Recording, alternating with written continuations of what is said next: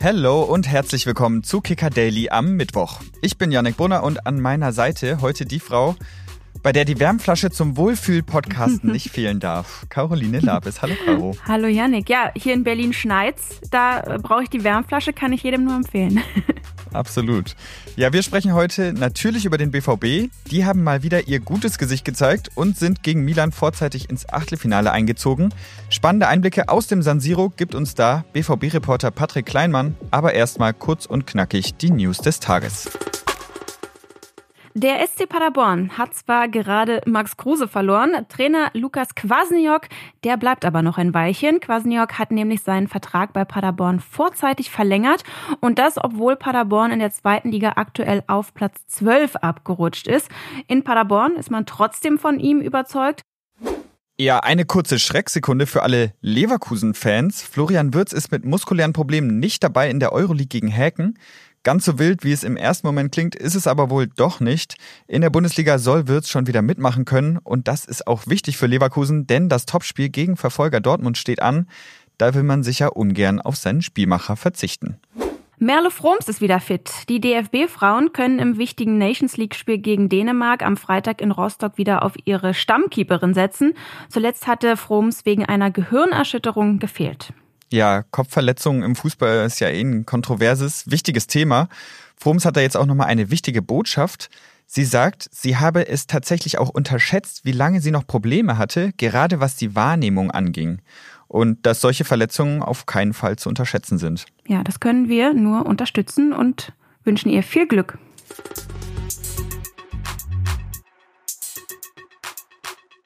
Für unser Thema des Tages schauen wir heute nach Italien, genauer gesagt nach Mailand, denn da hat gestern der BVB das Achtelfinale der Champions League klargemacht. Beim 3 zu 1 Sieg gegen die AC Milan im Stadion war unser BVB-Reporter Patrick Kleinmann und mit dem sprechen wir jetzt. Hallo Patrick, wo erwischen wir dich? Das sieht ja grün aus. Buongiorno, ja, ich stehe gerade hier im Parco Sempione hinter dem berühmten Castel Sforzesco. Ich glaube nach äh, Ciaco Sforza benannt, äh, wenn ich mich nicht täusche. Und äh, bin auf dem Weg vom Hotel in Richtung Flughafen und wieder zurückzufliegen gerade. ja, Buongiorno zurück. San Siro gut überstanden? Dröhnen deine Öhrchen noch oder wie war die Stimmung? Erzähl uns mal. Wie war der Hexenkessel? Ja, also hexenkesselig war es leider gar nicht. Also vor Beginn schon und am Anfang des Spiels auch, aber äh, der BVB hat der Lautstärke dann relativ schnell den Stecker gezogen am Ende hat man eigentlich nur noch die Dortmunder Fans gehört, die ähm, um Oberrang ähm, auf der einen Seite gesungen haben. Also das Mailänder Publikum war dann auch schon relativ früh teilweise aus dem Stadion raus, ähm, als dann absehbar war, das wird heute nichts mehr. Ähm, aber ganz am Anfang, als es dann nochmal die Hymne, die Hymne ging und ein bisschen gepfiffen wurde und gehüpft, das war schon sehr beeindruckend. Also ein kolossales Stadion, hat großen Spaß gemacht, da mal ein Champions League Spiel zu sehen. Ja, die Achterbahnfahrt der letzten Wochen geht weiter. Man fühlt sich schon so ein bisschen wie am Murmeltiertag. BVB gut, BVB schlecht, BVB gut. Fast wöchentlich pendelt die Mannschaft ja so zwischen eher enttäuschenden und dann auch wieder überragenden Leistungen. Wie war denn jetzt nach diesem wichtigen Sieg gestern die Stimmung bei den Spielern in der Mixzone?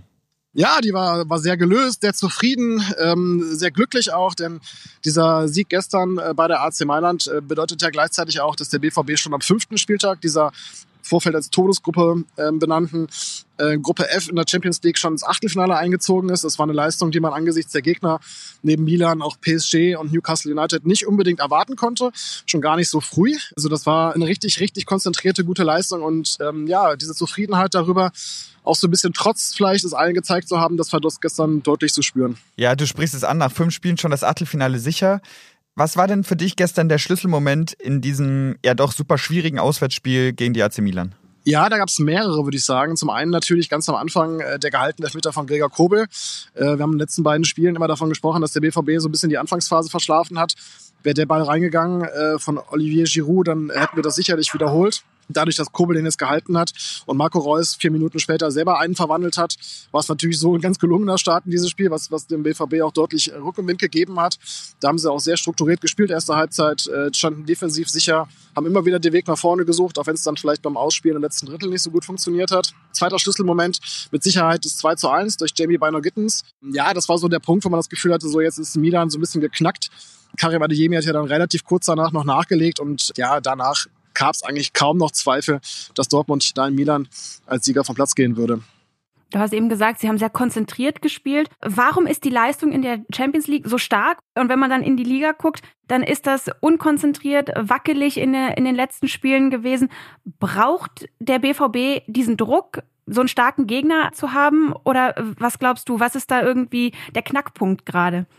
Ja, wenn ich das äh, so hundertprozentig erklären könnte, würde ich mich vom BVB abwerben lassen und da ein bisschen mehr verdienen als beim Kicker wahrscheinlich. Aber ähm, ich glaube, es hat tatsächlich relativ viel auch mit der, mit der Intensität zu tun, in der so ein Spiel angegangen wird. Ähm, in der Bundesliga war das zuweilen nicht immer der Fall. Du hast gerade gesagt, letztes Wochenende, äh, da war Borussia Mönchengladbach, wo die Anfangsphase komplett verschlafen wurde.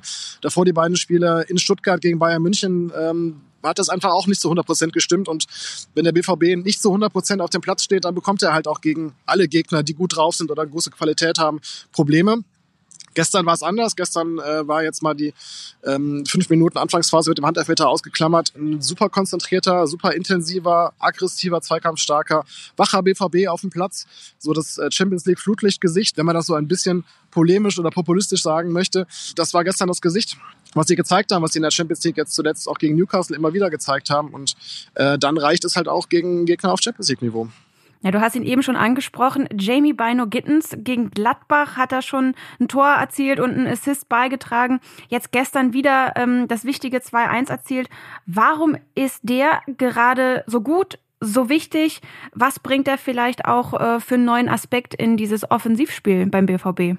Ja, der hat in den letzten Wochen, Monaten einen großen Sprung gemacht. Der hatte ja vergangene Saison ähm, immer mal wieder Probleme mit seiner Schulter, ist deswegen lange ausgefallen. War davor auch eher so der Spieler äh, Edeljoker, der, wenn er reinkam, äh, für Impulse gesorgt hat, aber in den Spielen, wo er von Beginn an spielen durfte, noch nicht so einflussreich war für das BVB-Spiel. Das hat sich jetzt in den letzten beiden Spielen deutlich weiterentwickelt. Ähm, das ist ein sehr unbekümmerter Spieler, ist ja noch sehr jung, äh, der immer wieder das Eins gegen Eins sucht, der auch ganz bewusst taktisch in solche Situationen gebracht wird, dass er gegen ein, zwei Gegenspieler am Flügel frei ist und dann ähm, das Dribbling sucht, mit Zug in die Mitte geht, mit Tempo vorbeizieht. Und äh, das hat gestern wunderbar funktioniert beim Elfmeter. Das war genau die Situation, die er braucht. Wenn er mit Tempo an einem Gegenspieler vorbeiziehen kann, dann ist die Chance groß, dass er entweder vorbeikommt und eine gute Chance hat zu passen oder eben gefault wird.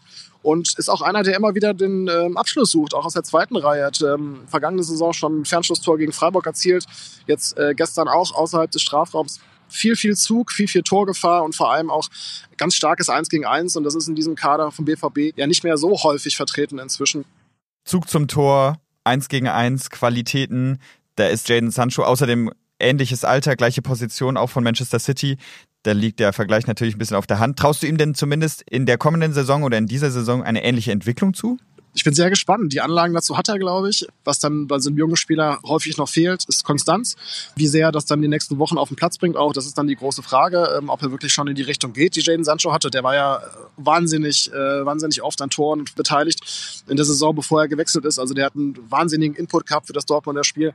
Ganz so weit ist Jamie Bino geht es natürlich noch nicht, aber er ist auf dem Weg dahin. Und äh, die Entwicklung, die er jetzt in der vergangenen Woche genommen hat, ist sehr, sehr vielversprechend.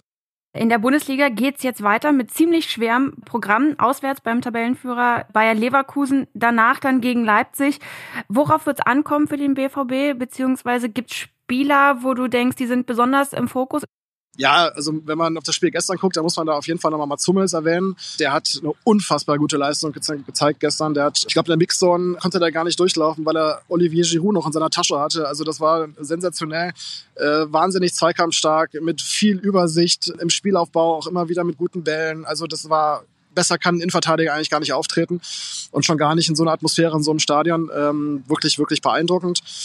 Klar, auf, auf ihn und natürlich auch viele andere es auch in den nächsten Wochen in der Bundesliga an. Ähm, es wird darum gehen, eine gefestigte Defensive zu haben. Da ist Hummels ein Teil davon. Da ist vielleicht bei den Außenverteidigern noch so ein bisschen äh, Luft nach oben. Aber es wird auch darum gehen, wieder, so wie gestern, vernünftige Übergang aus der Abwehr nach vorne zu haben, dass das Zentrum funktioniert, Gestern hat Marcel Sabitzer ein gutes Spiel gemacht, fand ich. Das sind so Spieler, die dann diesen Übergang schaffen müssen, die dann äh, vorne die Räume nutzen müssen, die sich dann vielleicht bieten. Und gerade gegen eine Mannschaft wie Bayer Leverkusen, die ja bisher wirklich alles im Grund und Boden gespielt hat in der Bundesliga, geht es auch wieder darum, diese 100% Intensität auf den Platz zu bringen, die wir eben angesprochen haben. Ich meine, es ist ein 17:30-Spiel, das heißt, das Flutlicht wird an sein. Vielleicht ist das ein gutes Zeichen für den BVB, nachdem es in der Champions League dann ja auch mal funktioniert hat. Aber ähm, da bringt es gar nichts, mit weniger als 100 Prozent ins Spiel zu gehen, weil dann wird man in Leverkusen gar keine Chance haben. Dann, lieber Patrick, vielen Dank, dass du auf deinem Weg zwischen Hotel und Flughafen dir die Zeit genommen hast, im sonnigen Park in Mailand und nochmal alles Revue passieren lassen hast von gestern Abend. Guten Flug. Danke, sehr gerne. Ja, und wenn ihr Bock habt, den BVB live zu erleben, dann macht doch bei unserem Gewinnspiel mit. Wir verlosen zusammen mit unserem Partner Lotto Bayern drei VIP-Pakete für jeweils zwei Personen für die Partie Augsburg gegen Dortmund am 16. Dezember. Mitmachen kann jeder, der über 18 Jahre alt ist. Am besten einfach in die Shownotes auf den Link klicken und dann auf kicker.de die Gewinnspielfrage beantworten. Ganz viel Glück dabei.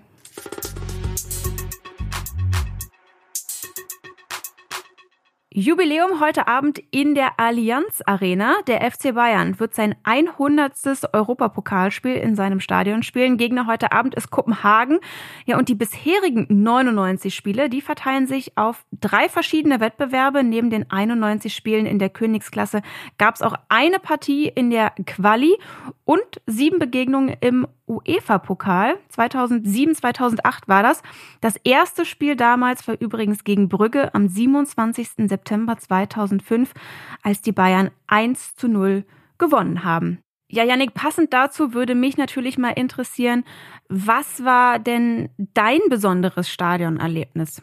Ja, ein ganz besonderes Erlebnis ist mir auf jeden Fall entgangen. Das war 2004 und zwar im allerletzten Spiel der Bayern im Münchner Olympiastadion, bevor sie in die Allianz Arena umgezogen sind. Mhm. Da hat Bayern gegen Nürnberg gespielt und da wäre ich mit meiner Mannschaft, damals in der E-Jugend, Einlaufkind gewesen mit den Profis. Oh. Und dann ausgerechnet an dem Tag natürlich extrem bitter, war ich krank und musste vor dem Fernseher zuschauen, wie meine Freunde mit meinen Helden Mintal, Schroth, Schäfer oh, und Co. eingelaufen sind. Ärgerlich, ärgerlich. Ärgerlich, ja. Hast du ein positiveres Erlebnis für mich? Ich habe auf jeden Fall ein sehr positives Erlebnis für dich. Das hat meine Karriere geebnet. Ähm, und zwar als Berlinerin war ich natürlich sehr oft im Olympiastadion. Und 2009 war ich äh, Volontärin bei der Leichtathletik-WM. Damals, als äh, Usain Bolt den 100 Meter Weltrekord aufgestellt hat. Und spätestens das äh, dort vor Ort, dieser Jubel und diese Ekstase von den Menschen, das war der Moment, als ich für mich entschieden habe, ich will Sportjournalistin werden. Das ist stark, Weltrekord. Damit ja. kann ich nicht mithalten. Ja, dann lass uns doch die Frage einfach auch mal an unsere Community weitergeben. Äh, an euch da draußen, welches ist euer liebstes Stadion? Wo habt ihr die geilsten Spiele erlebt, das tollste Erlebnis gehabt? Kommentiert das doch gerne einfach mal unter unserem Instagram-Post. Ja, Caro, nach drei Tagen Podcast am Stück hast du ja jetzt erstmal Pause. Mhm. Morgen übernehmen hier Thomas und Matthias. Wir sagen Tschüss und wünschen euch einen schönen Feierabend. Tschüss. Kicker Daily ist eine Produktion des Kicker in Zusammenarbeit mit ACB Stories. Redaktionsschluss für diese Folge war 14 Uhr. Abonniert den Podcast, um keine neue Folge zu verpassen.